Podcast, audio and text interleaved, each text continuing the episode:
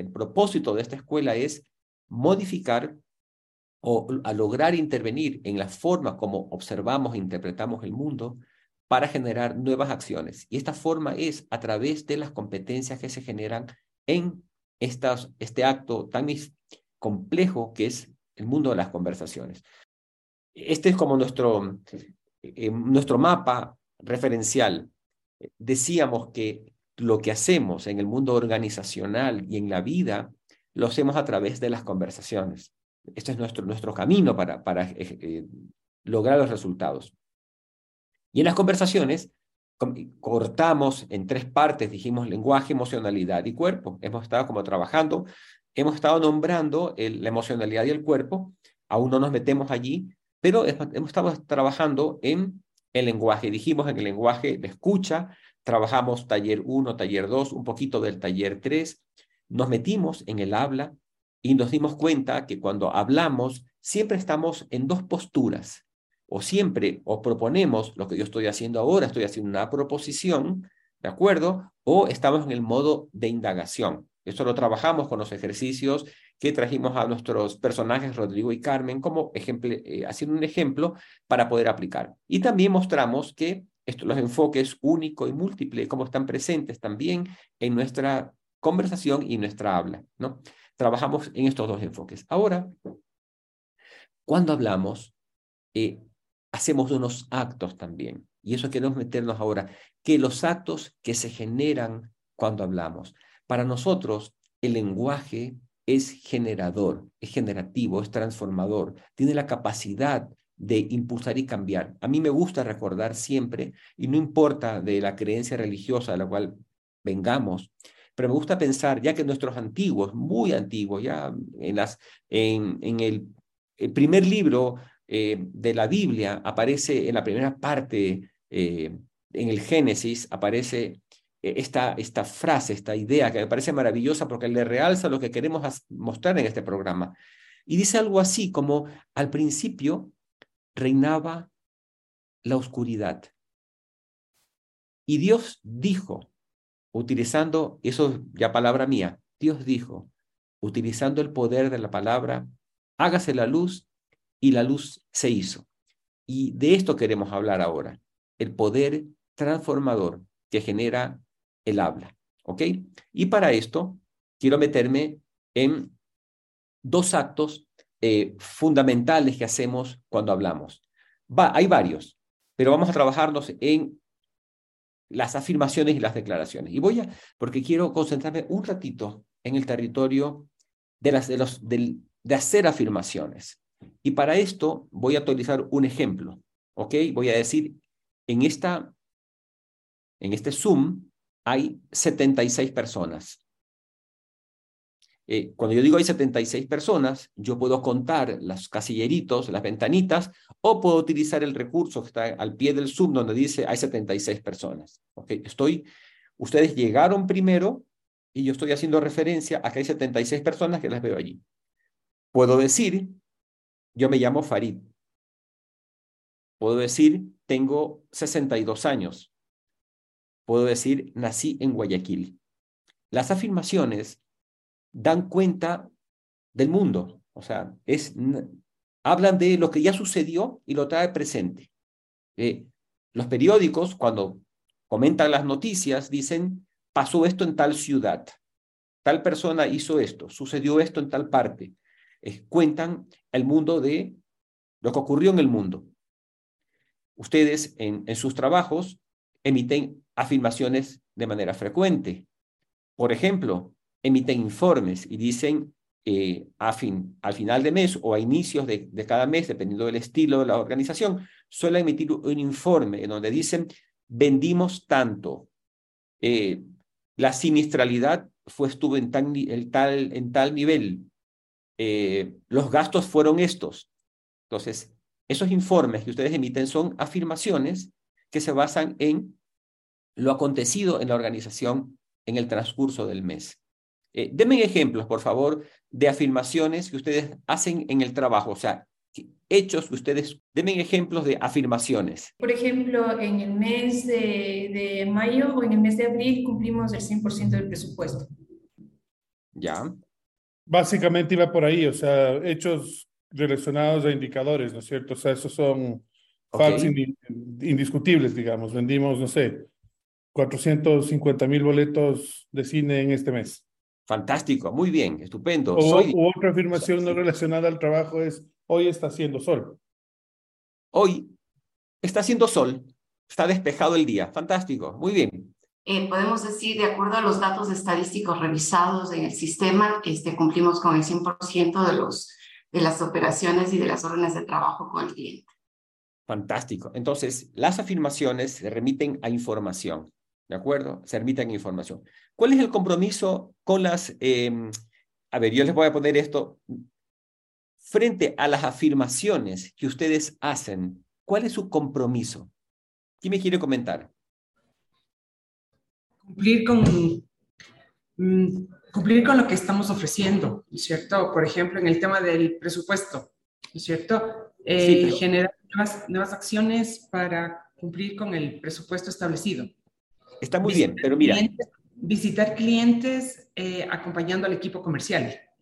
Muy bien, pero muy, déjame replantearte la pregunta. Cuando tú haces una afirmación y dices, vendí 450 mil boletos, ¿cuál es tu compromiso frente a lo que dices? Estuve involucrada, yo vendí. Ya, yo vendí estoy haciendo el reporte de fin de mes y digo, vendí 450 mil boletos. ¿Cuál es mi compromiso frente a la información? Por ejemplo. Bueno, básicamente, el compromiso es que esa información sea real, ¿no? Que sea exacta. Muy bien, exactamente, que sea veraz la información, que sea real. Exacto, que esté respaldada en, en, datos y, en reportes. Muy bien. Monitoreo.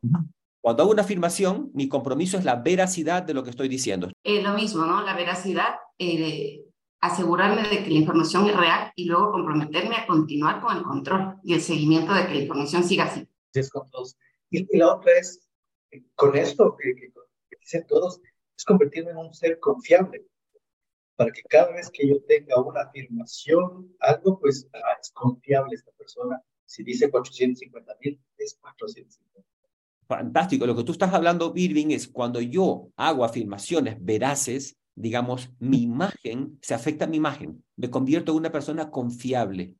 Cuando las afirmaciones que yo entrego no son veraces, no, tienen, no, están respaldadas en datos, ¿de acuerdo? Mi identidad de líder se ve afectada. Em, es una declaración o busco hacer una declaración frente al compromiso que tengo, no solo con el resultado, sino con la gestión.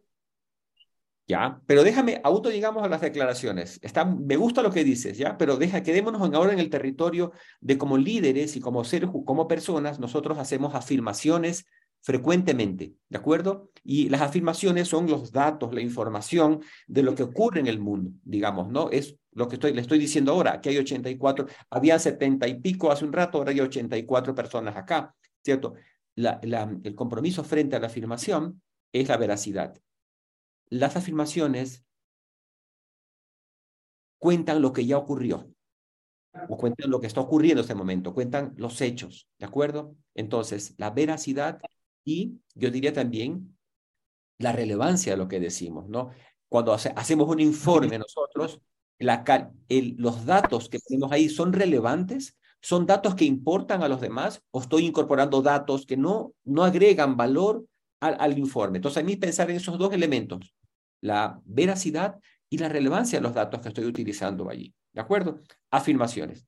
Ahora, que sean veraces. Cuando hablamos de, de, información, ya vamos a estar en el mundo de la validez, ¿ya? Sino que ahora quisiera que cuando hacemos informaciones, que sea veraz la información. Cuando el diario publica la noticia, sucedió esto, el diario tiene el compromiso de probar lo que está diciendo. Cuando nosotros hacemos una afirmación, tenemos el compromiso de, probar. Si alguien nos lo pide, oye, tú dices que has vendido 450 mil boletos, demuéstrame, ¿no? Entonces, mi compromiso es la capacidad de poder probar esta afirmación. Y de esa forma generas confianza.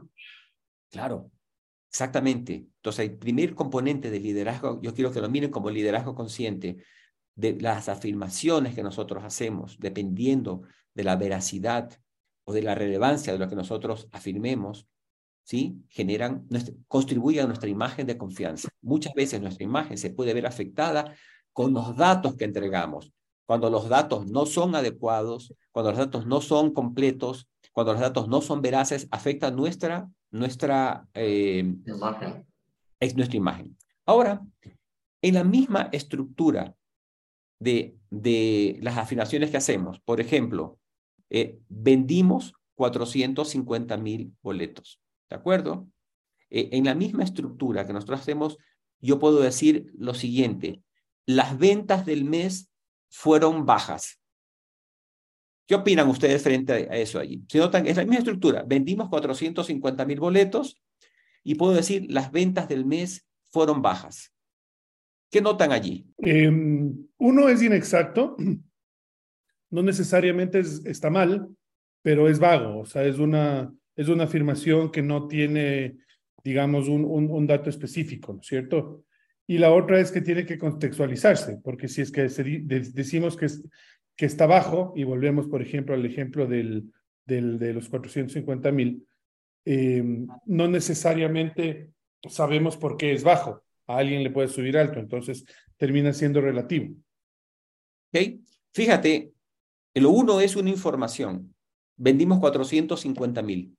Y lo otro es una opinión. Sí, lo, puede, lo, puedo, lo puedo de esta manera. Estoy opinando al respecto de los 450 mil. Yo puedo decir, aquí hay eh, 80, 87 personas, que es un, una información, y puedo decir, 87 personas que están contentas de estar acá. Sí, lo uno es, estoy dando una información y lo otro estoy dando una opinión. Y cuando yo entrego una opinión, me salgo del mundo de las afirmaciones y entro al mundo de las declaraciones. Sí, yo quería complementar en que finalmente la segunda frase pues no es un hecho cierto, ¿no? Y al no ser un hecho cierto estamos generando subjetividad.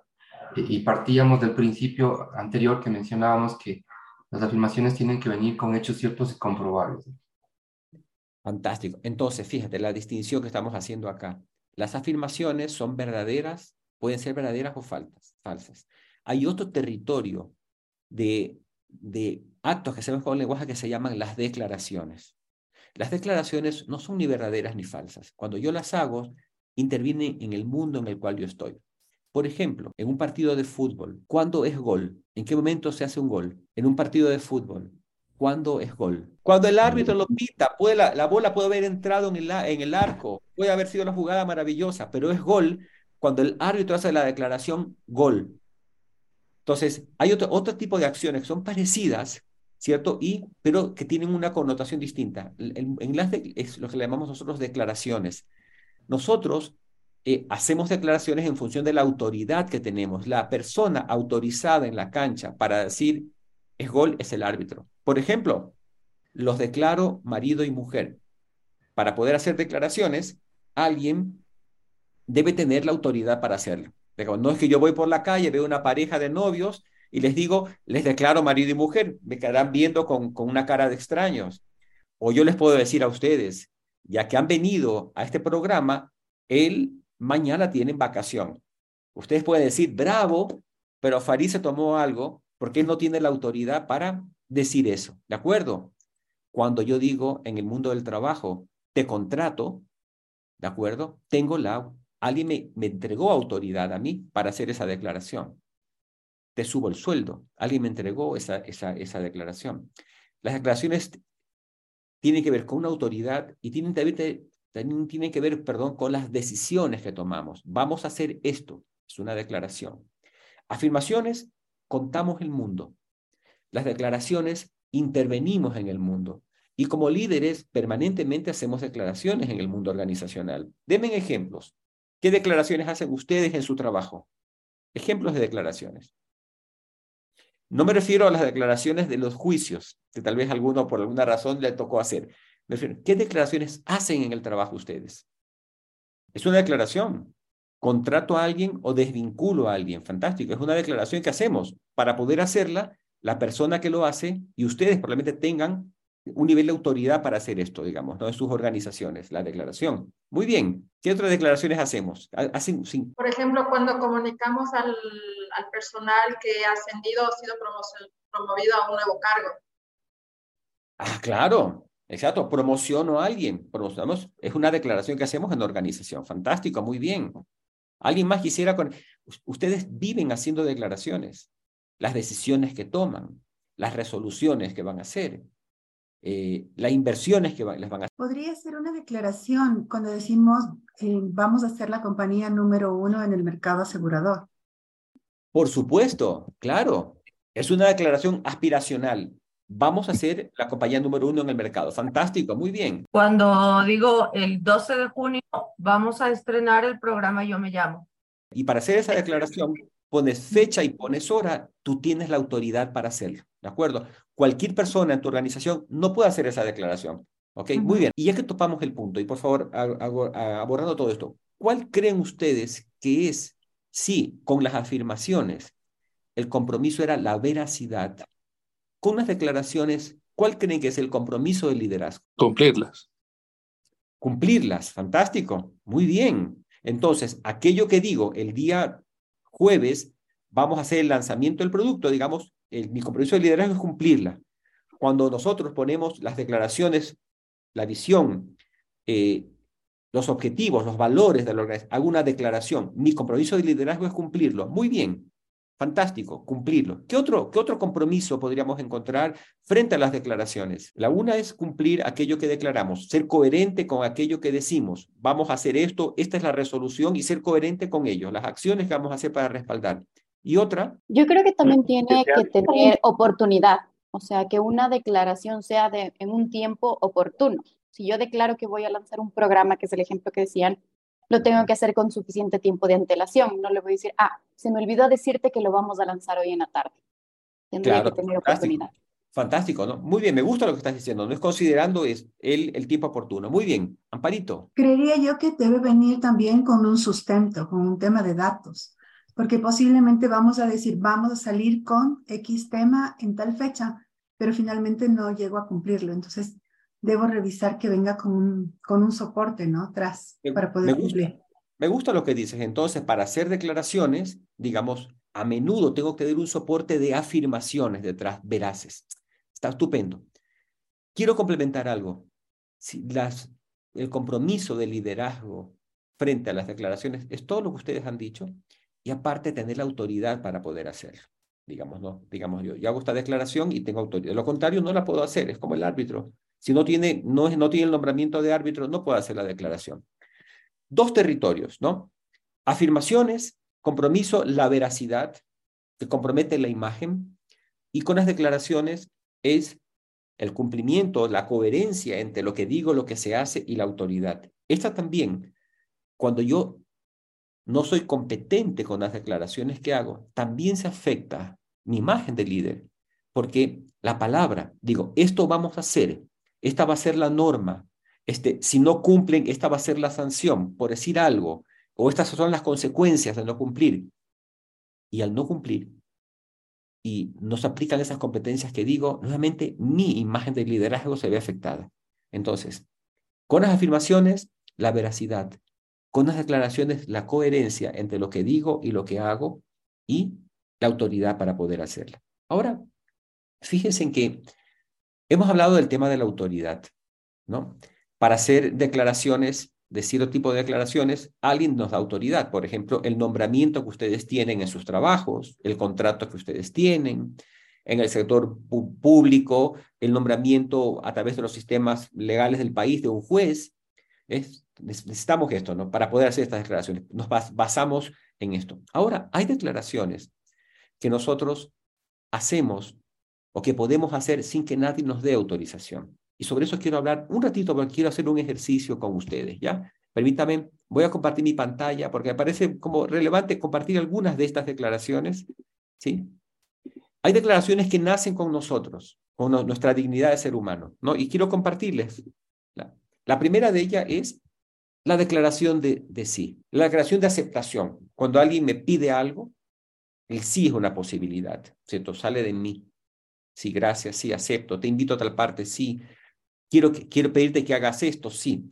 El sí es una, una declaración maravillosa porque habla de responsabilidad y habla de compromiso con otros, ¿no? Es una declaración cuando nos casamos, decimos sí. Y a partir del sí que damos, se abre un mundo de compromisos con otros, se abre un mundo de referencias. Tal vez no tenemos claro todo lo que significa al momento de decir el sí, pero cada uno de ustedes podrá decir, al momento que tomé esta decisión, ¿qué significó en mi vida? ¿Cómo se transformó mi vida? Las declaraciones tienen el poder de transformar la vida una vez que nosotros las hacemos. Cuando ustedes aceptaron trabajar en, su organización, el sí que dijeron, digamos, su vida cambió. Venían de otro mundo, con el sí, su vida se transformó Toma un curso diferente. Los sí en nuestras vidas modifican nuestros rumbos de acción. Otra declaración que también cambia el mundo es la declaración del no. Cuando alguien nos pide algo, nosotros no queremos hacerla o no podemos hacerla, no, decimos no. A veces hay nos encontramos con algunas incompetencias frente al no, se nos hace difícil decir no. Sin embargo, es una posibilidad que tiene que ver con el repertorio de declaraciones que nacen con nosotros. El no tiene que ver con la ética también. Esto que me pides, no lo puedo hacer. Esto no, no va con mis principios. El no tiene que ver con principios también de ética y de valor. Y nuevamente, cuando yo digo no a algo, a partir de ahí mi vida cambia. No a una relación, no a un pedido que me están haciendo, no a una acumularme de ciertas cosas, no, mi vida puede cambiar. Otras declaraciones que tienen que ver es la, del no sé, esta declaración de, de, humildad, de ignorancia, de decir, hay algo que no sé hacer, y lo digo, este, no sé, y eso me posibilita al aprendizaje. Muchas veces nos encontramos como restringidos a decir no sé, nos cuesta decir no sé, quizás porque pensamos, pensarán que no estoy calificado, pensarán, ¿qué pensarán de mí, que no sirvo para esto? Y a veces nos quedamos callados ante el no sé y aceptamos ciertas cosas que están fuera de nuestro margen de acción. La maravillosa posibilidad del no sé es que se abre la posibilidad de aprender, de preguntar, de pedir ayuda. El no sé o el no puedo. ¿Sí? Nos abre la posibilidad de pedir ayudas.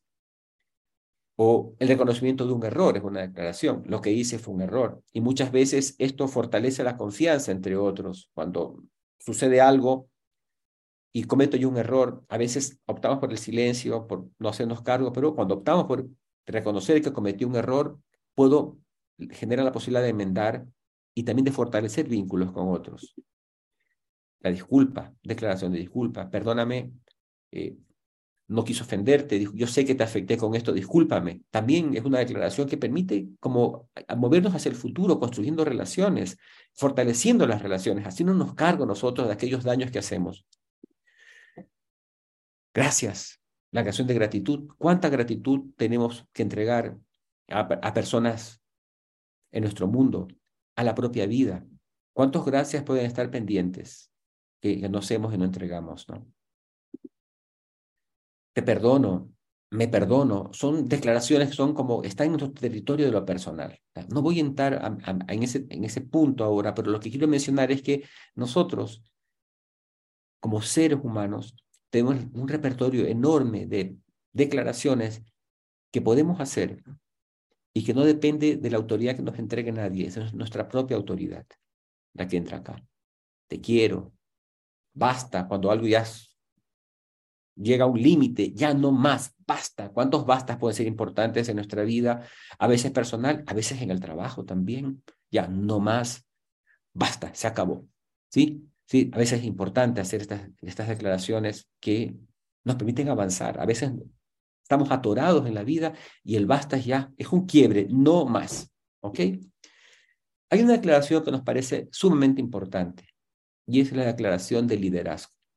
Eh, yo voy a hacer o voy a hacer.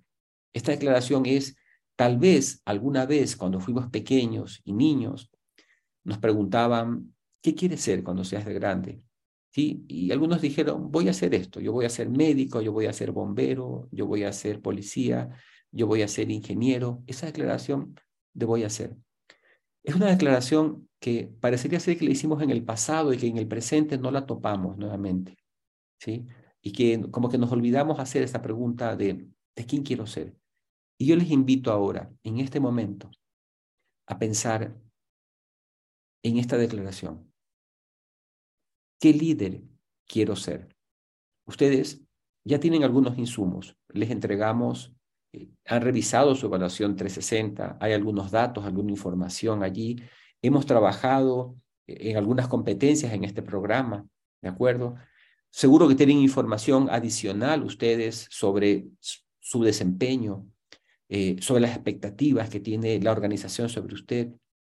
La pregunta que les quiero hacer personal es, por favor, escríbala. Tómese un par de minutos y escriba esto de acá. ¿Qué líder quiero ser? Que quería solamente para posicionar lo que estamos trabajando. Estamos trabajando en el territorio de los componentes de la conversación y estamos en el territorio del lenguaje, ¿no? Entonces, solamente para no perdernos del mapa de ruta, ¿cierto? La escucha, hemos trabajado un poco, siempre será un tema eh, eh, que no tiene final el trabajar en la escucha. Estamos trabajando dentro de los componentes de la conversación, el habla. Sí, hay uno que por ahí está, vamos a abordar más adelante, el silencio, pero dentro del habla, ¿cierto? Hemos abordado las modalidades, proponer e indagar, ¿Se acuerdan? La indagación para hacer proposiciones poderosas y las acciones del habla o los actos del habla. Hemos trabajado un poquito esta mañana las afirmaciones, donde decíamos que la responsabilidad o el compromiso de liderazgo frente a las afirmaciones que hacemos es la veracidad. Y luego entramos en el territorio de las declaraciones. De manera general, trabajamos el compromiso de las declaraciones. Cuando yo las hago, el mundo se transforma. Te contrato, este, vamos a ir en este proyecto, eh, no a este tema. A partir de lo que yo hago, a partir de, la declaración que yo emito, el mundo es distinto. Sí, cuando me casé, sí, cuando acepté este trabajo, ¿de acuerdo? El juez cuando dice eh, culpable, la vida se transforma de esa persona, o cuando dice inocente, ¿de acuerdo?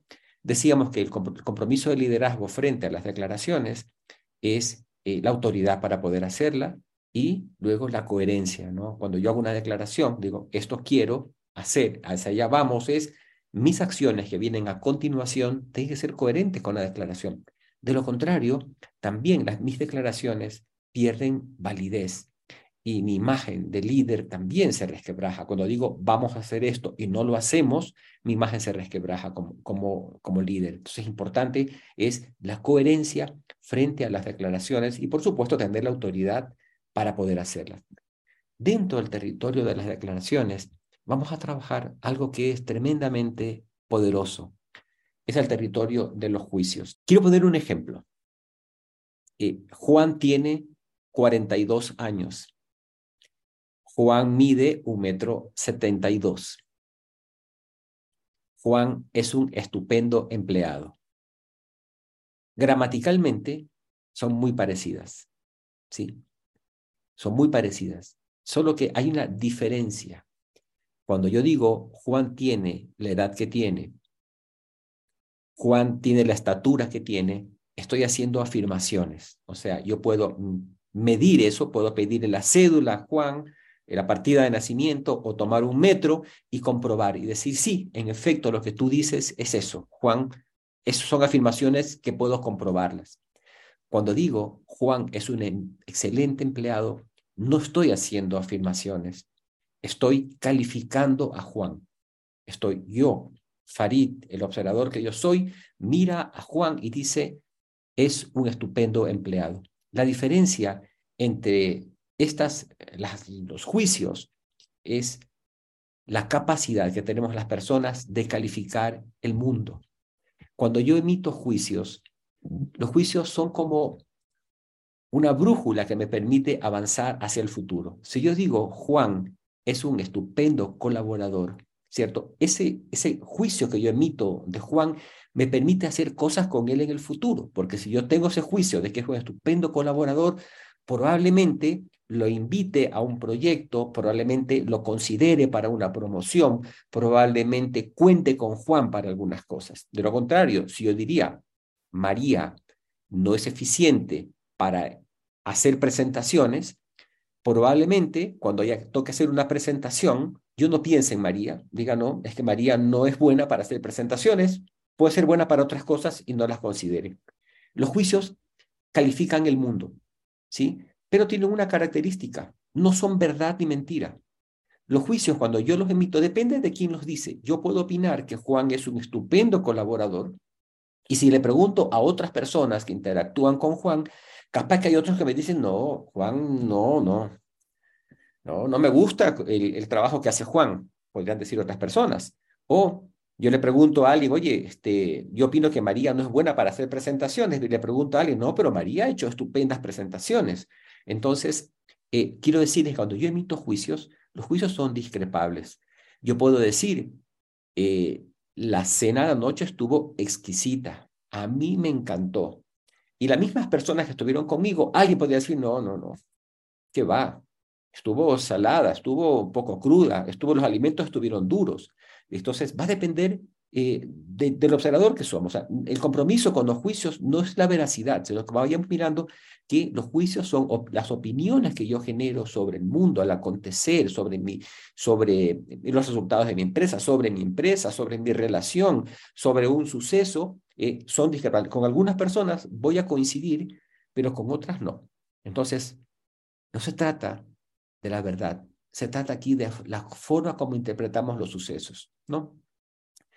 Los juicios son algo maravilloso porque nos permiten, a partir de los juicios que hacemos, eh, nos permiten enfrentar la incertidumbre. Yo veo una situación y digo, quiero invertir allá. Existen los prejuicios, no sé, no conozco a tal persona, pero le veo y ya veo un prejuicio de la persona en la forma como se viste, cómo camina, su apariencia física. Hacemos prejuicios y que muchas veces esos prejuicios vienen de eh, del sistema, de donde, donde estamos, ¿no? de la cultura donde estamos, se generan ciertos, ciertos juicios, ciertos prejuicios, pero están dentro del territorio también de los juicios ellos. Vamos a hacer cargo a tu, tu inquietud. Te lo prometo, lo vamos a trabajar ahora mismo, ¿de acuerdo? un poquito más adelante. Yo quería mostrarles que los juicios son como una brújula, les decía, porque yo meto un juicio, digo, a ver, ese proyecto que me estás presentando en base a estos datos que me estás entregando tiene mucho riesgo, no, no, no acepto, digo, no, evalúo los riesgos, ¿no? O ese proyecto que me presentes en base a esta información que tú me entregas, ah, perfecto, vamos adelante con eso. Son los juicios que yo emito, sí, me permiten este, tomar decisiones para moverme hacia el futuro. Si bien los juicios tienen una, se, se basan en experiencias del pasado, ¿cierto? Porque yo cuando, por ejemplo, observo a, Carmen, que ha tenido una trayectoria muy buena en el cumplimiento de los proyectos, ¿de acuerdo? Entonces yo digo, bueno, hay un nuevo proyecto y Carmen es muy responsable. Me fijo en el pasado. Al fin y al cabo, los juicios que yo hago se basan en el pasado para tomar decisiones hacia el futuro. Entonces tienen una característica los juicios que yo miro, esto ya sucedió antes y es probable que vuelva a suceder, digo, entonces lo vuelvo o lo y tomo decisiones en base a ello hacia el futuro. ¿Ok? Pero también es una cosa bien interesante que cuando nosotros emitimos juicios, si bien estoy, estoy juzgando una situación, una persona, un hecho, y digo, por ejemplo, esa canción que, que nos pusieron para el coffee break, preciosa la canción, lindísima, ¿no?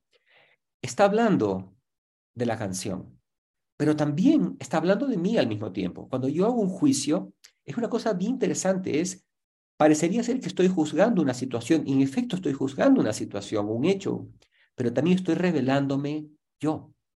Muestro, por ejemplo, en la canción mi gusto. Mira, me gusta, eh, ha sabido gustar ese tipo de melodías, ¿cierto? La comida de la noche, este, no me gustó, el, la, verdad, no, no, no me gusta, este, no me gusta, estuvo desagradable la comida de anoche, ¿no? Puede ser que hable de la comida de anoche en efecto, pero también puede estar hablando de los gustos de Farid. Yo le puedo preguntar a Farid, oye, ¿qué no te gustó de la comida de anoche? Para comprender un poco mejor este, la mirada de Farid, ¿de acuerdo? Entonces, los juicios tienen esa doble cara. Cada vez que yo emito un juicio, hago un comentario también estoy mostrándome la persona que yo soy, el observador que yo soy. Esto es una, un fenómeno muy interesante, ¿no? Cuando juzgo una situación, también muestro un poquito el observador que yo soy. Bueno, los juicios de manera general suelen ser como extremos, bueno, malo, eficiente, no eficiente, eh, rico, feo, maravilloso, feo este, competente, incompetente, son como polares, digamos, ¿no? Se, tienen como extremos los juicios, se basan en, esas, en esos extremos, ¿no? Eh, pero siempre los juicios, eh, de acuerdo al juicio que nosotros emitimos con respecto a algo, actuamos de una forma u otra. Los juicios son, nuevamente, son como una brújula que nos ayudan a, a caminar, ¿no? Los juicios positivos, pues, nos expanden posibilidades. esta persona es estupenda, para hacer eh, presentaciones, entonces le voy a invitar a que haga la presentación del departamento porque la trayectoria es muy buena, entonces tomo una decisión. O digo, no, eh, Pedro es bueno para hacer, el, el eh, hacer informes numéricos, pero no, no es bueno para hacer análisis. Entonces, en base a eso de allí, que quizás le encargo a Pedro que haga el informe numérico y le pido a otra persona que interprete o haga el análisis de los números, ¿no? los negativos, los positivos nos nos nos abren posibilidades y los negativos nos restringen posibilidades. Definitivamente los juicios colorean nuestro mundo. Todos nosotros venimos a este mundo o tenemos juicios al respecto de este mundo que nos colorean ese mundo, que generan como fotografías de este mundo. ¿no? Y quiero pedirles, para hacer hagamos un pequeño ejercicio. Miren, tal vez si ustedes tienen descargado el manual del participante, van a encontrar esta lámina en el territorio de los juicios. Si no, les voy a pedir que tomen papel y lápiz, por favor. Una hoja en blanco, ¿sí? A esa hoja en blanco les van a hacer, las van a dividir en tres columnas eh, verticales y van a hacer unas 10 columnas horizontales, ¿así? Hagan el ejercicio conmigo para ver este fenómeno de los juicios, cómo, cómo funciona, ¿de acuerdo? Entonces, la primera columna la vamos a llamar dominio, el segundo juicio positivo y juicio negativo. Cuando estén listos, quiero hacer un ejercicio, invitarles a hacer un ejercicio eh, en conjunto, ¿sí? Verán, yo voy a nombrar el dominio. Y cuando yo nombre el dominio es algo a lo que yo les voy a pedir que ustedes emitan juicios. Cuando yo nombre el dominio, ustedes escriben allí, por ejemplo, vamos a empezar. En dominio pongan mi país, ¿ok? Y luego, en la columna del, del centro, van a emitir tres juicios positivos y en la columna de la derecha, juicios negativos, van a emitir tres juicios negativos sobre mi país. Escriban, por favor. El siguiente es, dominio va a ser mi empresa. Escriban, mi empresa. ¿De acuerdo? Cada uno, ustedes fueran parte de una empresa. Emitan tres juicios positivos y tres juicios negativos sobre su empresa. Bien. Vamos a otro dominio. Mi equipo de trabajo. Anote, mi equipo de trabajo. Y lo mismo, tres juicios positivos y tres juicios negativos. Vamos al otro dominio. Mi jefe. Recuerden que esto es confidencial, ¿no? Mi jefe.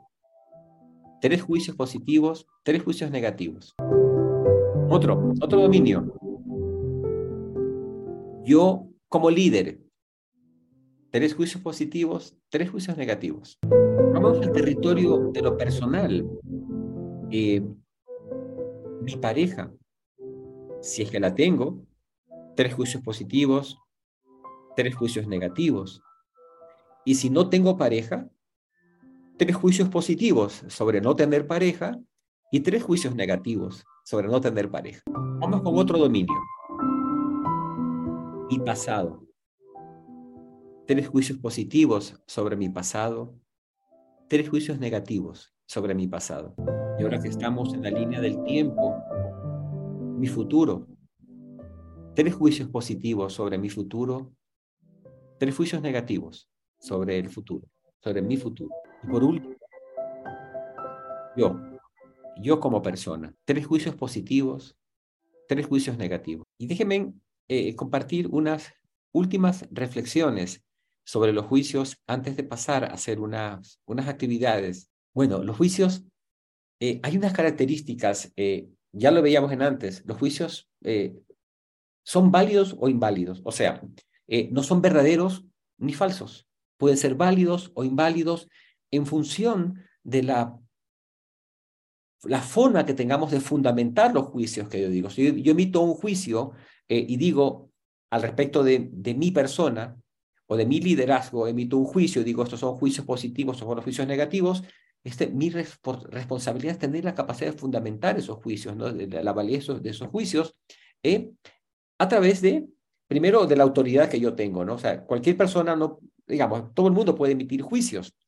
pero en realidad los juicios son válidos o inválidos en función de la autoridad que yo le dé a una persona. Si alguien viene y me dice, alguien de la calle, me topo por ahí y me dice, oye, Farito, eres un pésimo líder, ah, mira, qué interesante, pero yo con esa persona no trabajo, con esa persona no tengo ninguna relación, o sea que ese, juicio para mí mm, está bien, lo puede decir, pero no me sirve.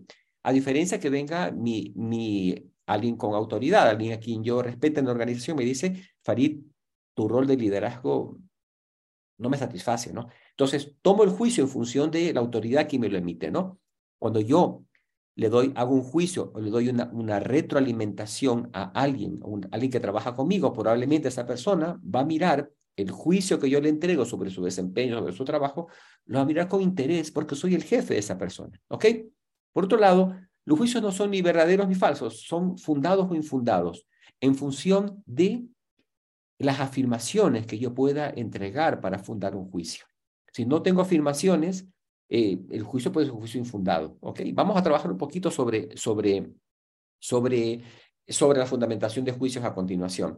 Y también hay juicios que podría decirse que, que son opiniones, hay juicios que no tienen, tienen muy poca fundamentación, tienen muy pocas afirmaciones, son las opiniones que hacemos sobre eh, la política, que eh, escuchamos sobre lo que pasa en el mundo, sobre ciertos temas, son juicios que, opiniones. Entonces, aquí lo que quiero que se queden con, con, lo, fundamental que quiero entregarles es, con los juicios, la validez o la invalidez de los juicios en función de quién lo dice, ¿no? Este, si mi esposa me dice a mí, Farid, eh, no me escuchas o me siento no escuchada, es un juicio probablemente que yo le dé mucha validez, así me lo dice la señora de la tienda de la esquina donde yo le compro a veces el pan. Y puede ser que la señora me diga, usted, usted no escucha a Farid. Sí, pero capaz que es interesante lo que me dice, pero en realidad le voy a dar más peso a, al juicio que emite alguien que yo considere importante en mi vida, como es mi pareja, ¿no? O por último, eh, me dice mi pareja, eh, Farid, eh, no me siento escuchada por ti, ¿de acuerdo? Y puede ser interesante allí indagar sobre por qué dices lo que dices, cuáles son los hechos, las afirmaciones que hay detrás de aquello que tú estás mencionando. Por último, yo quiero que ustedes miren eh, que hacia dónde vamos, eh, el, destino, los resultados de, una persona, la buena o la mala suerte, eh, remita la forma como fundamos juicios. Yo conozco una persona que en el pasado tenía un departamento que alquilaba y era parte de su ingreso para, para vivir. Y decía esta persona, con recuerdo mucho, tengo mala suerte todos mis inquilinos me quedan mal. Todos mis inquilinos no me pagan, el, el, no me cumplen con los arriendos, ¿no? Y, pero se repetía una y otra vez, ¿sí? Y yo le preguntaba a esta, a esta persona, algún día le decía, oye, ¿cuáles son tus criterios que tú empleas para arrendar un departamento? Quizás estás arrendando los departamentos y te está faltando hacer algo y te está faltando incorporar algunas evaluaciones para, o algunas garantías te están quizás faltando. Entonces, porque se estaba repitiendo una y otra vez. Y ella pensaba, llegó a pensar, que tenía mala suerte con los inquilinos. Tal vez no era mala suerte. Tal vez eran los juicios que emitía para tomar una decisión.